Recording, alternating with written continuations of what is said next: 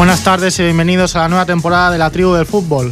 Esta es la segunda temporada del programa y como ya saben nuestros oyentes, aquí tratamos de hablar de la parte esencial, la parte pura, la parte más táctica de este deporte. Y este seguirá siendo nuestro objetivo en, esta, temporada. Y con mis compañeros Ferran Rigar, Ferran, buenas tardes. Buenas tardes, Brian. Y Jordi Soteras, Jordi, buenas tardes. Hola, ¿qué tal? Buenas tardes a los dos con mis dos compañeros eh, volveremos a encontrarnos cada mes en la 91.3 de la FM para hablar de, pues, del fútbol, de la parte más esencial del fútbol. Os habla Brian Calvo en la parte técnica Jordi Puy y sin más dilación comenzamos el programa.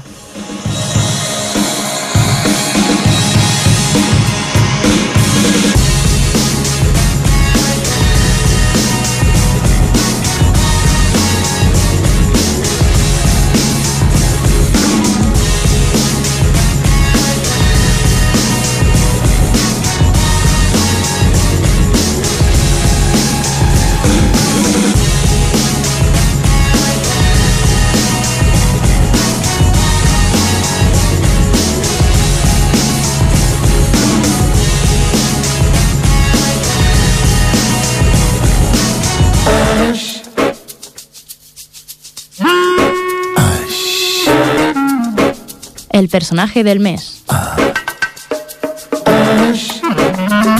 Y para este primer programa pues tenemos ya el, primer gran invitado de, esta temporada. Ferran, cuéntanos un poco quién es. Sí, no, ah, más que quién es, os explicaremos un poco el programa de hoy, que empezamos como lo acabamos la temporada pasada. Todo el programa lo dedicaríamos, dedicaríamos íntegramente a entrevistar a un personaje de relieve, un personaje importante, como hicimos, si recordamos, el último programa con, Juan, Malillo, pero esta vez intentaremos hacer dos bloques, dos bloques de preguntas que ahora Jordi nos acabará de, presentar con unos minutos musicales para descansar un poco, pero seguimos todo el rato con el mismo entrevistado. Y Jordi, si eh, preséntalo tú, que sabes bien quién es. Sí, bueno, hoy el entrevistado, la suerte que tenemos hoy es la de tener a Martí Perarnau con nosotros, autor, entre otros, de Senta de Campeones, un relato muy completo sobre la masía del Fútbol Club Barcelona, autor también del libro Herpep, recomendable lectura de la crónica del primer año de Guardiola en el Bayern, escrita desde dentro. Interesantísimo también el sitio web Perarnau Magazine Blog de Fútbol, Deporte y Análisis Deportivo, absolutamente recomendable y hasta la temporada pasada autor cada semana de un artículo en un periódico deportivo de Cataluña. Participó en su momento en los Juegos Olímpicos de Moscú en 1980 en la modalidad de salto de altura. buenas noches, Martí. Jordi, Jordi, un momento. Que eh, acércate un poco al micro que si no se escucha. Os, dejo eh, acércate un poco al, micro que si, no, se escucha, ¿vale? ¿Se me oye bien? Sí, ahora sí. Perfecto. Buenas noches, Martí. Hola, ¿qué tal? Buenas noches a todos. ¿Es correcto todo lo dicho? Sí, sí, sí, básicamente sí. Perfecto, pues vamos con la entrevista.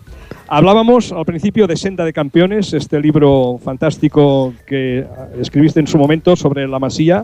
¿Podemos hablar de ella, de la Masía, como gran responsable del éxito de la gran década triunfal del Barça? Bueno, podríamos hablar como, como uno de los pilares del éxito no creo que sea la única. Ha habido ahí, hay, hay, más pilares, ¿no? La, la Masía es uno de los grandes pilares del éxito. Otro es la, las sucesivas evoluciones en, una, en un concepto de juego que, implantó Johan Cruyff a finales de los años 80, que ya tenía una primera, una primera herencia que, que habían dejado una semilla que habían dejado plantada, pues Rinus Michels por un lado, em, Laureano Ruiz por otro, luego Johan fue quien, digamos, hizo fructificar ese árbol y luego vinieron otros entrenadores, ¿no? Eh, Van Gaal, Frank Rijkaard, Guardiola, eh, que sería una parte sustancial, ese otro gran pilar, además de la masía, bueno, y luego mm, los éxitos tampoco se entenderían sin un acierto especial en una serie de fichajes que todos, yo creo que todos coincidiríamos, ¿no? Los, los, los eh, Ronaldinho, Deco, Eto, ahora, digamos, Neymar, Luis Suárez, etcétera, digamos, en, esta década ha habido muchísimos nombres de futbolistas ajenos a la masía, no formados en casa, que han aportado otras, otras virtudes, otras características. No todos han sido delanteros brillantes, ¿eh? o sea, también está Macherano, está Keita, eh, Rafa Márquez, jugadores, digamos, menos brillantes, pero que han sido esenciales. Básicamente, los tres grandes pilares serían el concepto de juego, la masía y el acierto en el fichaje de jugadores que han aportado capacidades complementarias. Eh, en España, Martí, de todas formas, y a mi juicio, el Barça nunca ha podido igualar al Madrid económicamente. El Madrid siempre ha fichado lo que ha querido, prácticamente. ¿Crees que el Barça solo puede contrarrestar este mayor poderío económico teniendo un centro técnico potente como la Masía?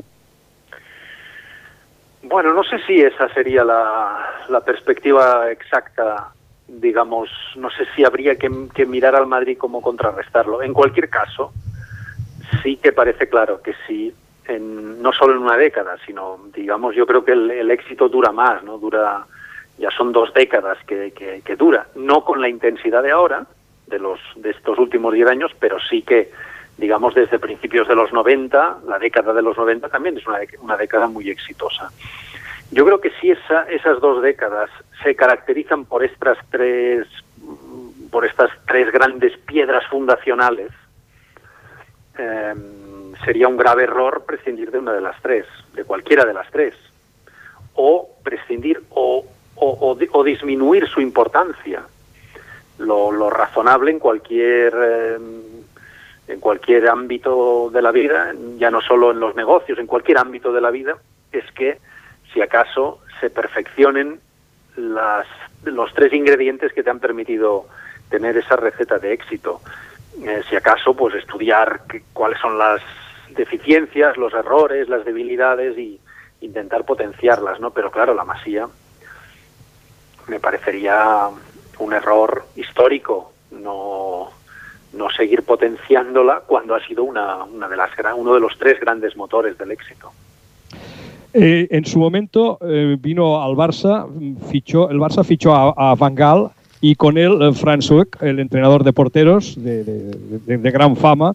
Mm, es un hombre que no tiene buena prensa y no la tiene en Inglaterra, no la ha tenido en Alemania y menos aquí.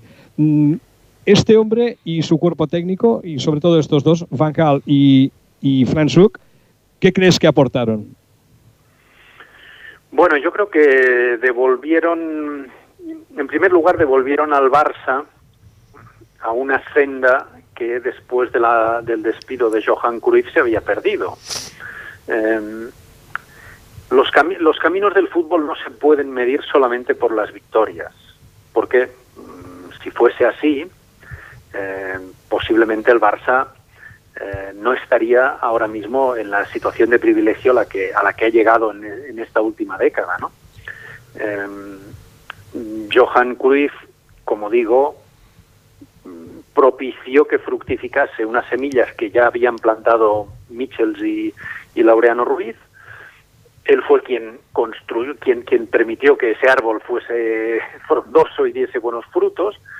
Y cuando él fue cesado y despedido, fue sustituido por, por, por, por un excelente, por una excelente persona y un, y un afamado entrenador, por, por Robson, en paz descanse, que fue una bellísima persona que además tuvo mucho éxito, pero que suponía un cambio radical en la manera de concebir el fútbol, no tenía nada que ver. Eh, bueno, Bangal afortunadamente fue retornar a un camino con otras formas, con otros criterios, con otra manera de ser, evidentemente, como mencionabas, con, con, muy mala prensa, etcétera. Pero el camino, el camino del juego, que eso era lo importante, volvía a ser el camino de Johan Cruyff, mm, con otra visión, con, otra manera de expresarlo, pero era un camino muy similar. Esa fue una, muy gran aportación que, que tuvo Bangal y la segunda gran aportación fue que, era y sigue siendo un entrenador muy valiente, ¿no? Eh, dice siempre Guardiola que, los entrenadores no son buenos ni malos, sino que son valientes o no valientes. Bueno, Bangal es un entrenador valiente. eh, hizo debutar a mucha gente, hizo debutar a Xavi, a Iniesta, a Puyol, a Valdés, y, yo creo que esa es una parte muy importante de su legado. ¿Hasta qué punto crees que ha podido influir en el jugador de la Masía la salida de Guardiola del club? Un Guardiola ganador que había ganado ya con el, con el B, tuvo triunfos con el B y luego la, la, la larga, la larga cantidad de triunfos que tuvo hasta el final de, esos cuatro años. Bueno, ha influido, ha influido de manera muy notable, muy notable y de manera negativa, claro. No, no, por, no porque se ganara, porque bueno, el Barça viene de ganar un triplete con Luis Enrique, o sea que, que en este sentido, eh, arriba en el primer equipo hay un entrenador con, con un gran éxito. Eh, lo que ocurre es lo que lo ligaría con lo que acabo de decir. Eh, para que los frutos de la masía mmm, alcancen su verdadera plenitud, pues hace falta un entrenador valiente en el primer equipo. Eh, dice siempre eh, Juan Malillo que el entrenador más importante en la estructura de una cantera es el del primer equipo, precisamente por eso, porque es el valiente o el no valiente. Eh, bueno, Guardiola, pues como Van Gaal, pues eran como Cruyff, pues eh, es un entrenador valiente que eh, apostó ya no por dar oportunidades, porque eso no hay que medirlo en si este entrenador ha hecho debutar a tantos o a cuantos, sino si les ha hecho no debutar, sino ser importantes, si han sido piezas importantes en el, en el primer equipo y si la puerta del segundo al primer equipo ha estado siempre abierta para dar esas oportunidades. Bueno, con Guardiola era evidente que sí y también es evidente que cuando Guardiola se fue, esa puerta que estaba abierta de par en par, pues sé que digamos que se fue cerrando hasta uno, un grado determinado, da igual si muy cerrada o solo a medio cerrar. En cualquier caso, ha cambiado sustancialmente las cosas y de manera negativa para, para los chicos de la cantera, está claro. Hablando de la también, perdón, también hay, sí, también perdón, hay que perdón. decir, también hay que decir que no solo es valentía del entrenador del primer equipo, aunque yo creo que mayoritariamente en este proceso sí es un proceso de, de valentía, de, de, de, quiero hacer esto o no quiero hacerlo, sino que también es cierto que con el éxito llegó también la mmm, ocupación plena de los puestos en el primer equipo y también es verdad que el número de oportunidades se fue reduciendo con el tiempo. Pero eso es un proceso que siempre ocurre. A veces hay mayor número de posibilidades y a veces hay menor número. Cuando se fue Guardiola, los puestos estaban muy consolidados, ¿no? Era un equipo con, con, con Valdés, con Puyol, con Piqué, con, con eh, Busquets, Xavi, Iniesta, con Messi. Es decir, no había muchísimas más oportunidades ya. Pero en cualquier caso, es evidente que, fue negativo. Y al hilo de todo ello, tocamos este tema que está tan, lamentablemente, tan, tan, tan en la calle, ¿verdad? Que es el tema este de la masía. ¿Qué, ¿Qué crees que puede haber pasado en la masía? Algo de extrema gravedad, pienso, para que se castigue a los jugadores con esta inusual dureza. Hace pensar en cuestiones muy serias, ya que fichar menores se hace en todo el mundo. Y me decía alguien aquí en Menorca, donde estoy yo, dice, ¿cómo se puede explicar la parece mala gestión jurídico-administrativa del club con la masía que tira por los suelos el trabajo de años de tanta gente y el futuro a corto y medio plazo de la cantera del Barça, así como el descenso del Barça B. ¿Qué tienes que decir ahí, Martín? Bueno, básicamente yo creo que el asunto es conocido. Básicamente mmm, hubo una denuncia sobre, sobre unas prácticas, por una parte, relativamente comunes en, en, bastantes clubs, no sé si del mundo entero, en cualquier caso de España. Hubo una denuncia ante la FIFA y, y, hubo una respuesta por parte del club cuando lo presidía Sandro Rosell de, de no hacer caso y de considerar que las bueno pues que las las advertencias que había recibido por parte de la FIFA no tenían ningún valor y que él lo arreglaría y que lo solucionaría sin problema. Y bueno pues pues al final la FIFA se sintió burlada e independientemente de que la FIFA sea, como se está comprobando, pues un, un, un foco de, de, de, corrupción masiva, que es algo que no tiene nada que ver con esto otro que estamos hablando, pero independientemente de eso, bueno, pues la FIFA se sintió burlada varias veces y decidió actuar con, con esta dureza que a quien ha perjudicado, evidentemente, pues es a, ha perjudicado al club, pero pero fundamentalmente ha perjudicado a las personas, a los niños, ¿no? Es a quien más, quien más perjudicados han salido, ¿no? Y el club, evidentemente. Bueno, yo creo que eso es una responsabilidad indiscutible, conocida, indiscutible de, del que entonces era presidente Sandro Rosell y del que entonces era vicepresidente deportivo y conocía el asunto que era eh, José María Bartomeu, que es el actual presidente. De todas maneras, hoy salían unas imágenes en televisión de que, bueno, pues hay, hay equipos hablaban de Cataluña, ¿verdad? Que son, peñas, peñas, clubs pequeños que no pueden inscribir a jugadores que viven aquí, que llevan aquí prácticamente toda la vida y no les dejan jugar.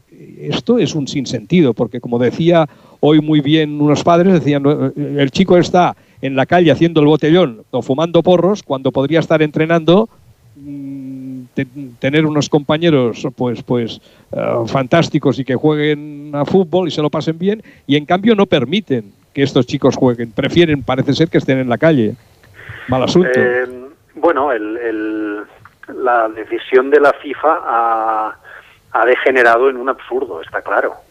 No no en un absurdo respecto del Barça sino en un absurdo respecto de la de la propia situación no yo recuerdo que recuerdo haber conocido a algún niño y algunos padres de los que han sido afectados, que han, han, estado afectados estos años, haberles conocido hace, bueno, cuando estaban o acababan de llegar al Barça o estaban haciendo los trámites para llegar y bueno, pues en sus casos eran, pues, eh, pues eso, unos padres que, que con un hijo mm, prometedor habían decidido irse a vivir a Barcelona para que el hijo pudiese recibir pues la formación futbolística integral que, podía recibir en la Masía, ¿no?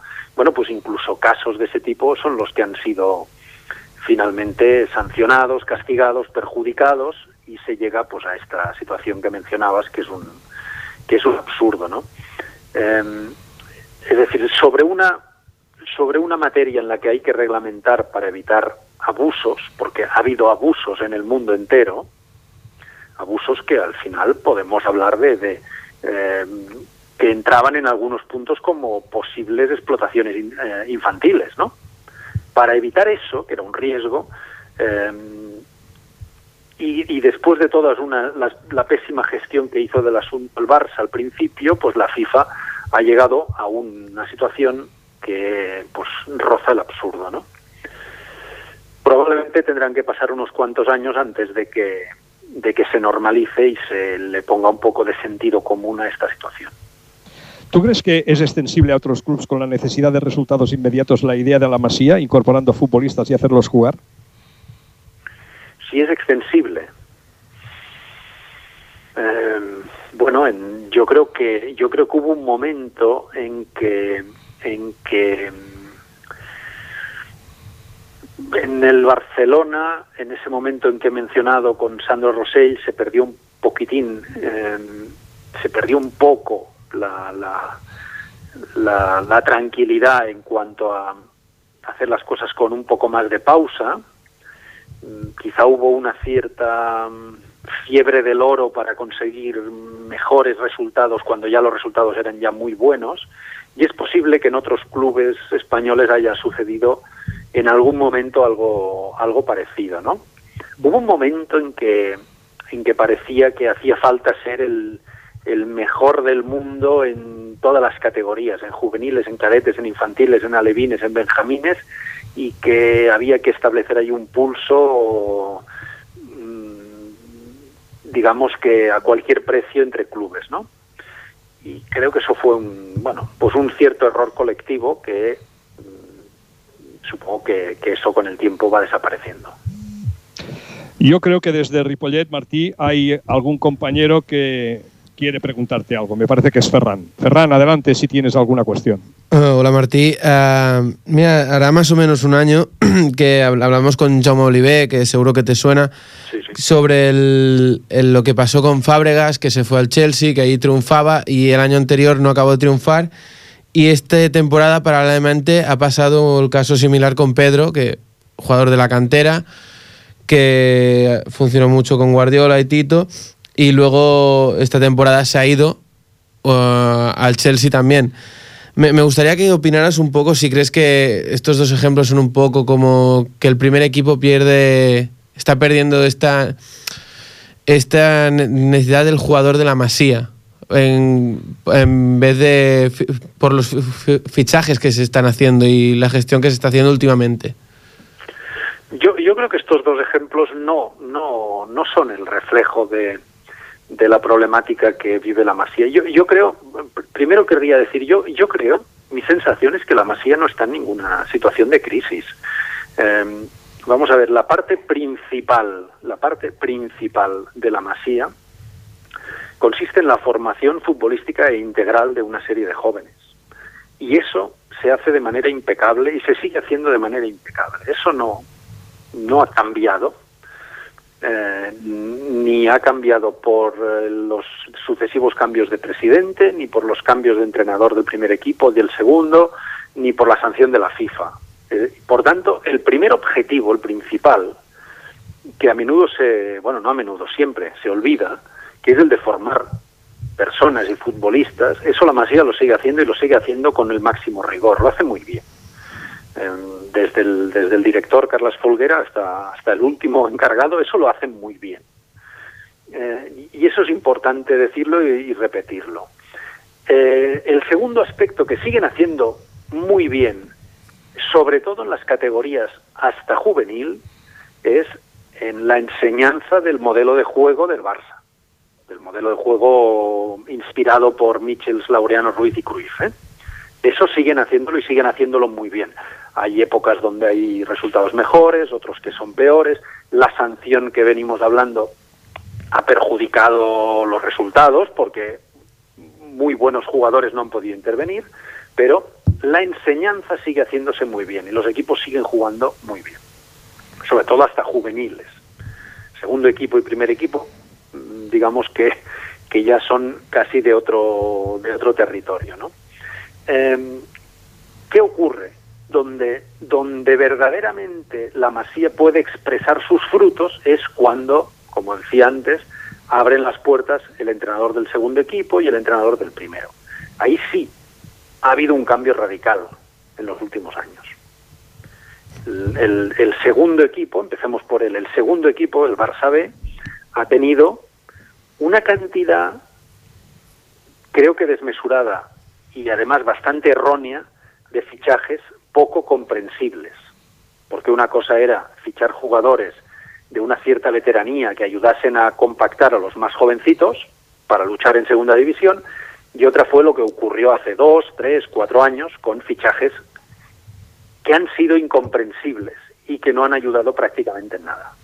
Y en el primer equipo, no me repetiré, pero ya lo he explicado, ha habido un cierre de la puerta, ha habido un, un paso atrás muy grande y una falta de valentía muy grande desde el año 2012.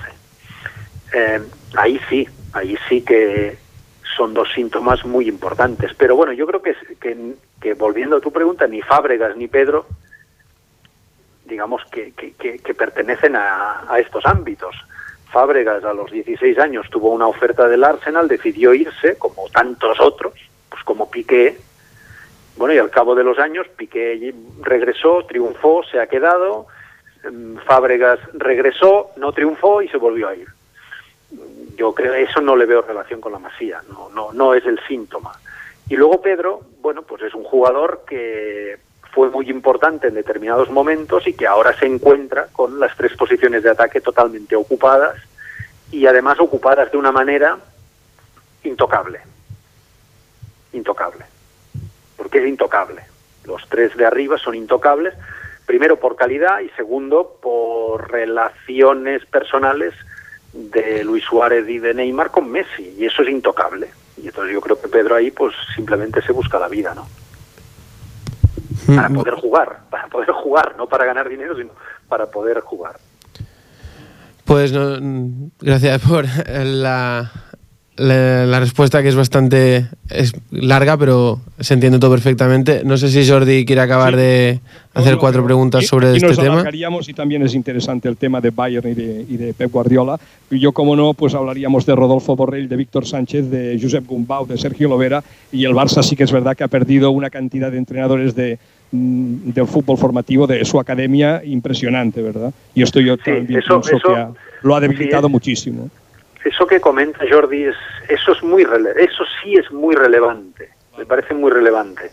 Eh, y es un proceso que, que me parece muy negativo y que inició Sandro Rosell en 2010 cuando no, ces- no, no es que cesara Albert Benages, que eso es lo menos importante, porque lo normal es que un presidente nombre mm, a personas de su confianza para puestos de confianza. Eso entra dentro de, lo- de la normalidad. Pero Albert Benages, que llevaba 20 años en la, en la formación de la cantera y que era el alma mater de la cantera, no, no es que le pesaran, sino que le humillaron. Y a partir de ahí hubo esa sangría que acabas de, de mencionar, con muchísimos nombres de maestros muy importantes que Sí, se han señor. ido.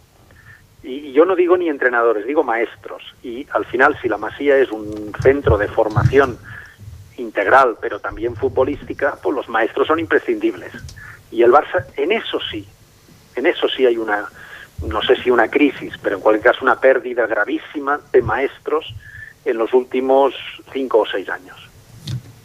Sí, sí, eso, eso la, verdad es que es totalmente, totalmente cierto. Esto es un, error tremendo y te diré más, ah, un técnico del fútbol base muy conocido y evidentemente no voy a decir su nombre, estaba yo viendo hace un par o tres de años, un, hace un par de años, estaba en la ci- ciudad esportiva Joan Camper y estaba viendo los entrenos y digo y le digo a este técnico digo oye esto no huele a lo que era dice no es que en realidad los técnicos que hay ahora algunos de ellos eh, no conocen el modelo sin palabras y yo aquí lo, de- lo dejaría y vamos al segundo bloque porque, bueno, esto sí que es, como, como mínimo curioso. No es ni curioso, es triste, ¿verdad? Que este técnico diga eso. Es un, es un técnico de mucho renombre y muy conocido, que evidentemente no voy a decir.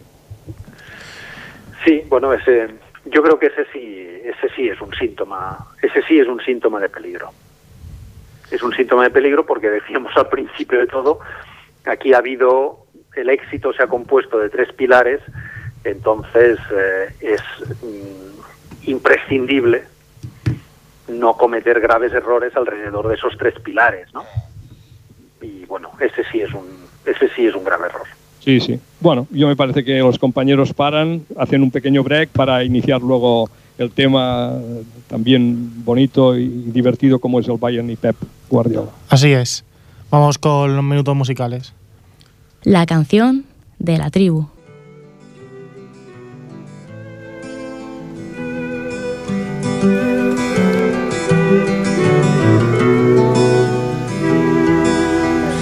D'aquí uns anys recordarem que fa temps en un país hi va haver un grup de gent tocant el cel mentre d'altres lladraven a la lluna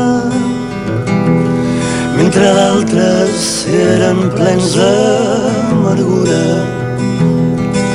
Cançons que entonaran que un dia fa molts anys un home capdavant els duia de la mà dansant el primer toc damunt la gespa creant la sinfonia més perfecta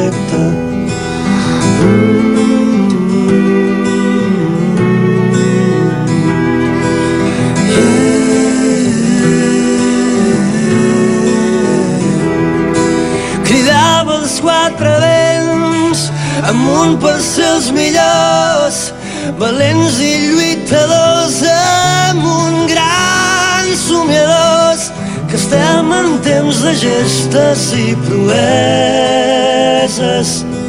Creem la sinfonia més perfecta. Vamos con el segundo bloque de, de la entrevista con Martí Perarnau y el bloque dedicado a- al libro Gerpep al, y la etapa que pudo convivir Martí Perarnau dentro del vestuario de, del Bayern de Múnich el primer año de Guardiola. Jordi, todo tuyo. Muy bien, vamos a ver si podemos hacer un montón de preguntas aquí en los pocos minutos que quedan. ¿Sigues viendo, Martí, los entrenos de, de Bayern? Sí, sí, sí, sigo, sigo yendo, sí, sí, sí. ¿Y los ves en su totalidad o, o- o no? Eh, bueno, hay entrenamientos abiertos eh, al público, ah, normalmente dos por semana, los dos, eh, los dos de, de- de días después del partido, del día siguiente al partido, a los dos partidos semanales que hay.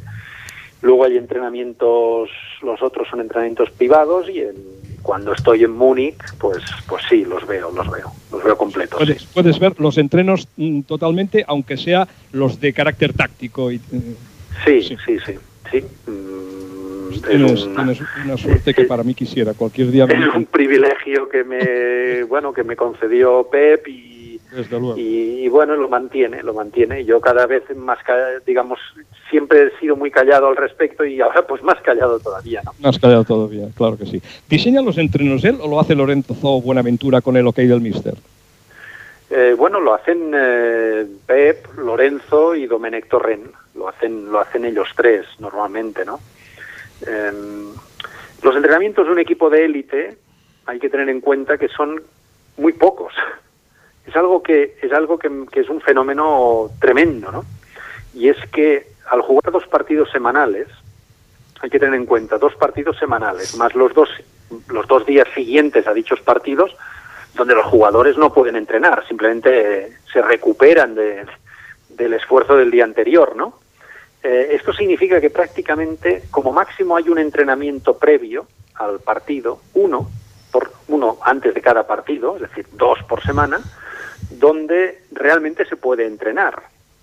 Eh, por tanto, los equipos, y sobre todo a medida que va pasando la temporada y van acumulando 20, 30, 40, 50 partidos en las piernas, lesionados, etcétera, los equipos más que entrenarse se recuperan no, no pueden trabajar demasiado. Pueden trabajar en la pretemporada, donde tienen otros problemas de giras, etcétera, etcétera, y luego los trabajos son muy puntuales y muy concretos. Entonces el, el- tipo de entrenamiento está muy establecido, muy preestablecido, y Lorenzo Buenaventura y Domenech Torren lo que hacen es poner en solfa las cuatro ideas que Pep cada día quiere trabajar en concreto, ¿no?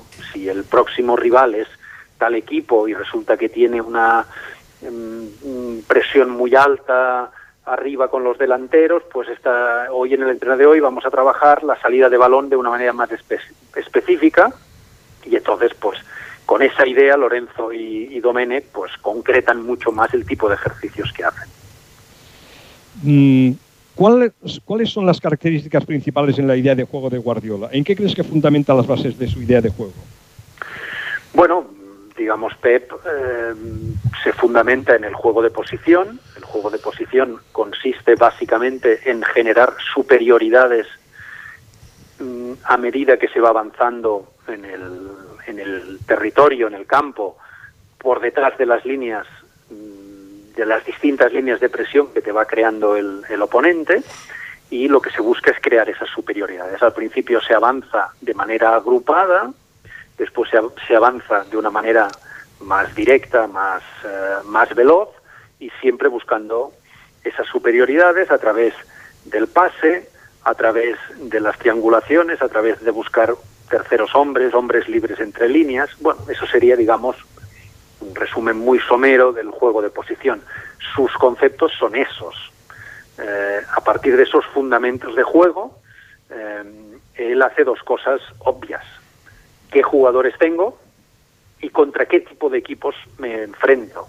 Él en la Bundesliga se enfrenta contra equipos que dominan principalmente el contraataque, que son muy rápidos, y por tanto ha tenido que trabajar mucho mm, el contra-contraataque. Y lo ha, lo ha trabajado de una manera bastante eficaz, hasta el punto que ahora, pues bueno, ha conseguido en este tercer año que prácticamente le llegan muy pocos contraataques de los equipos rivales. Y el segundo gran aspecto es qué jugadores tengo. No es lo mismo tener a Xavi e Iniesta que tener a Javi Martínez y Van Steigen en el centro del campo. No es lo mismo. Son cosas distintas. Son jugadores que juegan, eh, que hablan idiomas distintos futbolísticos, ¿no? Por tanto, él ha tenido que adaptar. Y una de las claves fue que cuando llegó, pues obviamente, ¿quiénes son los dos más destacados del Bayern? Eh, Robben y Ribery, los dos extremos. Pues hay que, él tuvo que, que implementar un juego mmm, que avanzase, fuese el juego de posición suyo, pero que llevase el balón a las bandas. a una o a otra, para que ellos fueran los jugadores diferenciales, los, los que marcaban las diferencias, ¿no? Mm, de ahí el gran problema que tuvo el año pasado cuando los dos se lesionaron de gravedad y durante mucho tiempo, ¿no? Porque perdió a sus dos grandes, eh, a sus dos grandes jugadores, ¿no? Sí, cierto. Ahora tiene tiene a Douglas Costa y a bueno y a, ¿cómo, cómo se llama este Coman, a Coman sí, a Coman que les ha les ha contratado pues precisamente por por porque Ribery sigue lesionado y porque Robén pues tiene un cierto riesgo de lesión. Sí. Lo que lo, lo, que es lo que es una lástima para los eh, entrenadores, ¿verdad? Es esto que comentabas y que en tu libro lo, explicas muy bien del juego de posición, ¿verdad? El, el, el, el, tan, tan, tan hablado juego de posición. Claro, eh, es, es, una pena que no podamos verlo para implementarlo en nuestros trabajos diarios, ¿no? Con los chicos y tal. Es, es realmente es una pena, porque yo he buscado información, he pasado un montón de horas viendo cosas y realmente sobre esto que tú explicas, verlo es, es, es, complicado. Eh, incluso en tu libro haces mención de que el primer entrenamiento era un trabajo de resistencia con tres, digamos, con tres ideas tácticas diferentes, donde los jugadores no corrían, sino que, bueno, sí corrían, evidentemente, pero con una idea completamente diferente. Yo pensaba, yo pensaba digo, qué pena, ¿verdad?, que no puedas ver estos trabajos que se puedan implementar. Es todo como un secreto. Sí que es verdad que es su trabajo, ¿verdad? Pero es una, es una pena. ¿Qué crees Sí, de esto? sí. Que, que este Bueno, es- sea un mundo tan cerrado. Bueno, el mundo, el mundo de los, el mundo del fútbol se ha ido cerrando, se ha ido cerrando de manera, de manera gradual. Eh, a- antes no, antes no era así. Yo recuerdo haber asistido a, pues a los entrenos de, de, de Rinus Michels, ¿no? Con el Barça Sí. cuando Johan Cruyff era jugador. Eh, bueno, des- hubo en todas partes del mundo hubo excesos, hubo abusos, hubo utilización por parte de la prensa, eh, unas determinadas utilizaciones que molestaban a los entrenadores, ¿no? La típica, todos sabemos que en, que en cualquier entrenamiento pues hay broncas, hay gritos, hay un golpe, eh, hay dos jugadores que se discuten, bueno, como en todos los trabajos y en todas las profesiones y tal, pero eso acabó generando que los entrenadores y los clubes pues cerraron sus puertas, ¿no? Y hoy en día, pues eh, sí, la mayor parte de los entrenamientos eh, de- con riqueza táctica en todo el mundo están están cerrados al están cerrados al público, ¿no? Sí, es una es una pena, pero bueno, las eh, ha ocurrido. Sí, sí, funciona, funciona así. Por otro, por otro lado, eh, Juan Malillo, al que tú haces alguna cita en tus libros, siempre ha estado presente en la idea futbolística de Guardiola. ¿Sabes tú si han habido posibilidades para trabajar juntos los dos? ¿Por qué crees que no lo han hecho nunca? Eh, bueno, yo eh, Pep tiene Pep tiene dos grandes dos grandes mentores, ¿no? Que son Johan Cruyff y Juan Malillo, que además son bastante opuestos. Uno es muy intuitivo, Johan, y el otro es muy intelectual, que es Juanma. Eh, bueno, Pep ha absorbido lo mejor de uno y lo mejor del otro. Eh, pudieron trabajar juntos en 2003 en el Barça cuando Pep iba en una candidatura que perdió, de la porta, curiosamente, pues luego Sí. la porta es cuando es, es quien le dio la oportunidad a Pep. Eh, y Juanma iba de entrenador con iba de entrenador con Pep. Pep iba de director deportivo y Juan Malillo de, de entrenador. Pudieron allí pudieron pudieron haber coincidido. Después, pues eso no ocurrió. Se fueron Pe- Juanma se fue a México, Pep también se fue a México de jugador. Mm, Luego ya, pues bueno, Pep empezó a entrenar al Barça B, Lillo siguió entrenando. No, pues no, no han coincidido. Bueno, no han coincidido entrenan, digamos, compartiendo, compartiendo un mismo, un mismo escenario, entrenando, ¿no? Pero bueno, se ven a menudo y hablan, hablan constantemente. Ahora Lillo está en Chile En Con- Chile, con San Paoli. con San Paoli, sí, sí. Sí, sí, sí. Pero ¿tú, tú, tú no crees que en el caso de Lillo hubiese sido bueno que el Barça lo hubiese contratado para las inferiores, para su academia de fútbol o la Masía? A mí me parece que habría sido sensacional. Es decir, yo creo que eh, las dos personas que mejor conocen desde el punto de vista del conocimiento, del conocimiento, el juego de posición en el mundo son Juan Malillo y Paco Seirulo. Otra cosa es eh, ejecutarlo en el campo. Ahí probablemente Pep es el número uno y probablemente Luis Vangal es el número dos. pero desde el punto de vista intelectual y del conocimiento, Lillo y Seirulo probablemente son los dos, eh, las dos personas con más conocimiento en el mundo sobre este modelo de juego. Entonces, hombre, Seirulo está en el Barça, hace un trabajo estupendo. Eh, Lillo hubiese sido el perfecto, el perfecto maestro. Sí. Eh, ¿Qué ventajas tiene Martí, si es que las tiene, un jugador, un equipo entrenado por Pep Guardiola? fundamentalmente el aprendizaje, catálogo de fundamentos del fútbol, de mucha riqueza, de mucha variedad, de mucha versatilidad y que hace a los jugadores mejores. ¿Por qué mejores? Porque el jugador, vamos a ver, el jugador puede ser bueno porque es bueno. Punto. Este es bueno, juega bien y hace grandes maravillas. Pero este jugador tan bueno puede, le puede ocurrir algo, y es que no comprenda el juego. Juega muy bien, pero no lo comprende.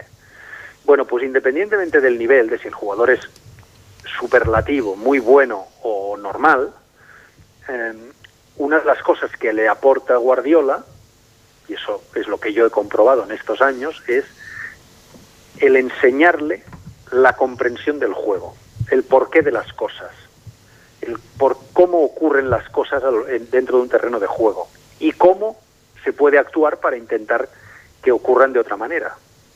Entonces, lo que sucede es que con el paso del tiempo, el jugador aprende esa comprensión del juego, incorpora nuevos conceptos a su catálogo de juego, de acciones, de movimientos, y ese jugador puede ser un poco mejor de lo que ya era.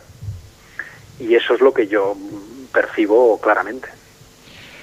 Cuando deje el Bayern, es fácil que el club encuentre sucesores, el Bayern, que continúen con la misma idea, esto es o esto es patrimonio de Pep y su equipo técnico. Lo veo difícil, lo veo difícil, porque basta con ver el ejemplo del Barça. Eh, y el Barça tenía una fortaleza impresionante que era Tito Vilanova, que en paz descanse. Tito, eh, digamos, era uno, era uno más de, esta gente que conoce, que conocía eh, claramente el modelo de que hemos hablado ya de Rinus Michels, de Laureano Ruiz, de Cruz, de Bangal, etcétera. Tito conocía eso, por tanto, la sucesión era dentro del mismo camino. Y luego, sin embargo, vemos las dificultades que ha tenido el Barça, ¿no? Vino Tata Martino, una excelente persona, pero que pertenecía a otro camino del fútbol, a otro idioma del fútbol. Y ha llegado Luis Enrique, que ha tenido un éxito brutal, pero que no lo olvidemos, también pertenece a otro camino, ¿eh? También habla otro idioma, con un éxito brutal, ¿eh? Pero, pero, pero habla otro idioma. Bueno, pues si el Barça, con su masilla, sus entrenadores formados durante años, eh, etcétera, etcétera, etcétera, tiene esas dificultades, pues el Bayern, ¿cómo no va a tenerlas? ¿Cómo no va a tenerlas? Porque además, si miramos en Alemania, pues acaba de irse Jurgen Klopp. Klopp es, eh, ya lo dijo él, es una rock and roll contra una sinfónica. Son dos, dos músicas totalmente opuestas. Y el único que domina eso, que ha empezado a dominarlo, es Thomas Tuchel, que ha fichado este año por el Borussia Dortmund. Por tanto, el Bayern, sí, claro, si el día que se vaya Pep, pues tendrá que ir por otro camino de juego. Eh, si la cultura de la forma de trabajar de la población catalana es parecida a la, Alemania, a la alemana, ¿a qué puede ser debido a los problemas de Guardiola con jugadores, servicios médicos, directivos, medios de comunicación? Yo es que esos problemas no los, no los estando ahí en Múnich, yo no los he detectado como, como se han explicado en la prensa de aquí. Yo lo que veo es que aquí hay una manipulación en la prensa, especialmente en la prensa deportiva de Barcelona por unos motivos y de Madrid por otros, que ha amplificado eso de una manera totalmente exagerada. Eh, el médico, bueno, digamos, en el tema médico prefiero no prefiero abstenerme porque es demasiado delicado, ¿no? Diría diría cosas que no debería. Eh, jugadores, bueno, no, no he visto, yo no he percibido problemas con los jugadores. Leía, leía anteayer en un periódico deportivo de Barcelona las malas relaciones entre Pep y Müller. Bueno, pues oiga, lo que hay que decir es que el periodista que ha escrito eso no tiene ni la más remota idea, pero ni la más remota idea, pero ni la más remota idea. Es decir, el único con el que tenía un rollo así que no era Mansukic. Eso es verdad. Por cierto, Mansukic tuvo ese mismo rollo con, con Simeone y, lo, y probablemente lo tendrá también con Allegri y lo tenía con Heinz, porque bueno, pues las personas somos como somos, ¿no? Con el resto de jugadores, pues no sé, yo veo lo que sucede con Robben, con Ribery, con Lam, con Javi Martínez, con Xavi Alonso, con Lewandowski, con Müller, y lo único que veo es eh, pasión mutua, ¿no? Pero, pero bueno, si digamos que las, cuando las cosas van bien eso no vende en los, en los periódicos. Por supuesto. Entonces hay que inventar, hay que inventar mm, tonterías o, o darle bola a, pues a, a, una antigua leyenda que de un exjugador que intenta pues a, hacerse conocido a costa de criticar a, a, los que están arriba, ¿no? Eso sucede no con Guardiola, sucede con todos, ¿eh? A Mourinho no nos engañe, no nos engañemos, a Mourinho le manipulan las traducciones del inglés al español en periódicos de Madrid para dejarle mal, ¿eh? Claro, porque ya no les interesa. Yo, yo lo que sí, prácticamente no me pierdo ningún partido de Bayern y desde fuera a mí me parece como una injerencia la presencia continua en el banquillo de Matías Sama, siempre vigilante, siempre controlando. ¿No crees que puede ser molesto este hecho? No, porque en Alemania es, en, eh, digamos, es para nosotros, pero en Alemania eso es normal. Es decir, Michael Thor, que está en el banquillo del, del Borussia Dortmund. El único que no lo hace es eh, Rudy Boller con el Bayer Leverkusen, que no sé por qué, pero él está en la grada. Los otros directores deportivos están siempre en el banquillo. Y eso a mí me choca, ¿eh? te doy la razón. Pero eh, para ellos es lo normal. Yo estoy seguro que Guardiola, mm, evidentemente no lo vas a decir tú, pero yo estoy seguro que Guardiola está un poco hartito de este señor. pero bueno, esto es mi, mi parecer, ¿verdad? Tiene que ser pesadito, pesadito el hombre. Pero bueno yo esto, esto sí que es evidente que no puedes decir nada. Yo me parece que mis compañeros también quieren hacer alguna pregunta, Martí, y bueno, vamos a dejarles paso. Uh, Martí, un par de preguntillas rápidas que se nos come el tiempo. No has comentado, has hablado de Manzukic y me gustaría ponerme en el otro lado de, de, o sea, que nos expliques por qué crees que funciona también la figura de Lewandowski, que siendo delantero centro ha encajado muy bien con, con, el sistema de juego de Guardiola y bueno, ahora actualmente lo está haciendo muy bien. ¿Qué nos podrías decir? Bueno, Lewandowski es muy buen futbolista. Ahora le estamos alabando por los goles, porque evidentemente lo que está haciendo en cuanto a goles es brutal, es brutal. Eh, el año pasado se le criticaba porque fallaba muchos goles, y era verdad, fallaba muchos goles, pero bueno, eso es el acierto o el desacierto en el remate. Pero el año pasado ya estaba jugando muy bien, porque es muy buen futbolista. Eh, costará mucho de creer eso, pero para mí es mejor futbolista que rematador, mejor futbolista que goleador. Decirlo ahora que está metiendo goles como churros mm, parece mentira, pero mm, me parece más interesante para el equipo como futbolista, como aportación de juego, como comprensión del juego, que como, que como goleador. Bueno, yo como Jordi también me pondría aquí a, a hacerte mil preguntas, pero ya el tiempo uh, no para. Y nada, eh, bueno, por parte de Brian y mía agradecerte que hayas estado aquí un, un, buen rato con nosotros. Y bueno, Jordi aún te agradecerá más. Sí, bueno, muchas, muchas gracias. Yo creo que ha sido, para nosotros ha sido fantástico y para los oyentes, los que nos escuchan también. Y bueno, me imagino que para ti habrá sido, pienso que habrá sido divertido para ti también. Sí, sin duda. Ha sido un placer estar, estar con vosotros. Pues muchas gracias, Martí. Muchas gracias y buena nit. Gracias a vosotros. Buena nit. Y hasta aquí el programa de hoy. Damos las gracias una vez más a Martí Bernao por concedernos esta entrevista y a todos vosotros por estar al otro lado de la, de la radio. La próxima cita con la tribu será el 10 de noviembre, aquí el, una vez más, en la 91.3 de la FM de Ripollet Radio. Y ya os adelantamos que tendremos a, a un entrenador de, de, talla mundial como Miguel Ángel Lotina como gran protagonista del, del próximo programa. Hasta entonces, buenas noches y feliz mes.